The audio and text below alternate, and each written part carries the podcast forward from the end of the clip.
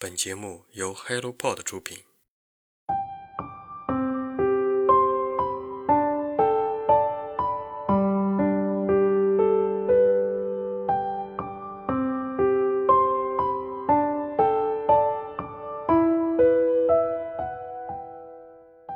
你好，我是清河。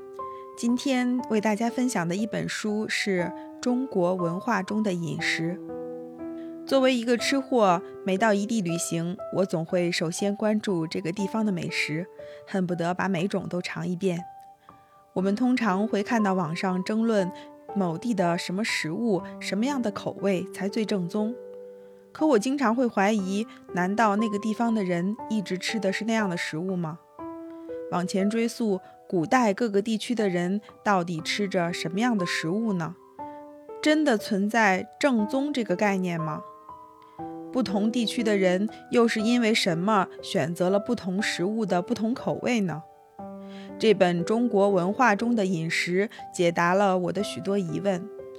作者认为，饮食习惯不但可以作为区分文化联系的重要标准，甚至是起决定作用的标准。文化不同，所选择的饮食不同。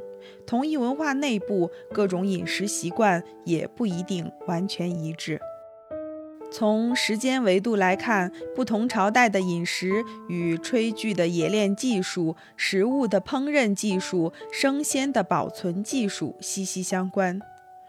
从地理维度来看，一些美洲食用植物的引入，比如玉米。大大改变了中国人的饮食结构，也大大影响了中国人口的数量。中国饮食文化的发展与食物储存技术也有很大的关系。不同的地区、不同的民族保存食物的方法有烟熏、盐渍、秘渍、泡制、醋腌、风干、卤汁等等。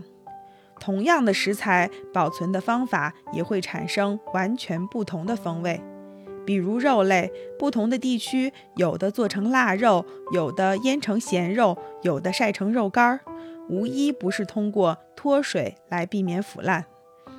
每次去杭州，我都会觉得当地美食完全不是江浙的风格，倒跟我们河南很像，汤包、锅贴、面食、各种点心。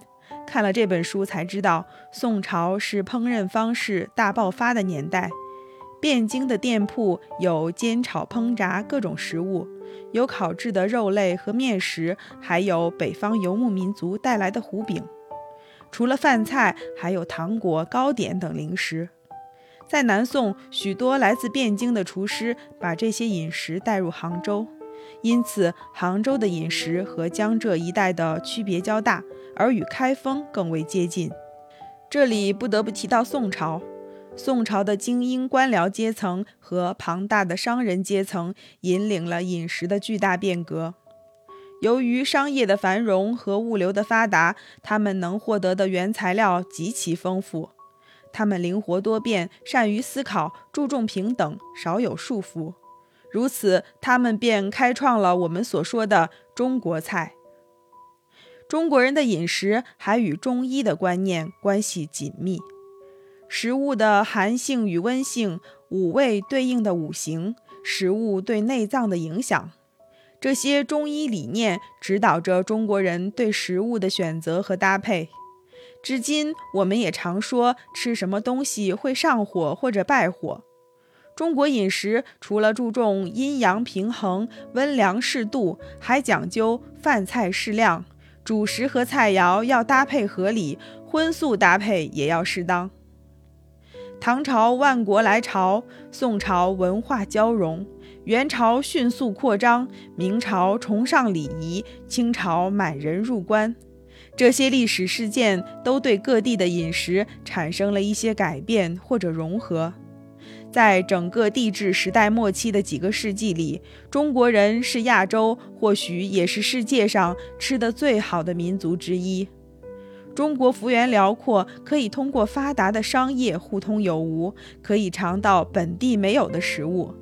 在北欧人还在靠储存的土豆和苹果度过冬季的时候，北方的中国人早就改进了种植方法，选取了抗寒的蔬菜品种。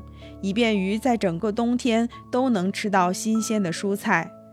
古代的汉族人摄入肉和奶的比例较小，但是他们很早就会制作丰富多样的豆制品，通过便宜的大豆来让穷人也可以获取充足的蛋白质。不禁感叹中国地域的辽阔、历史的悠久、文化的丰富，今天我们才得以吃到丰富多样的美食。而今天先进的育种技术和发达的冷链，让我们不但能够吃到更为丰富的食物，还能够不断更新水果和蔬菜的品种。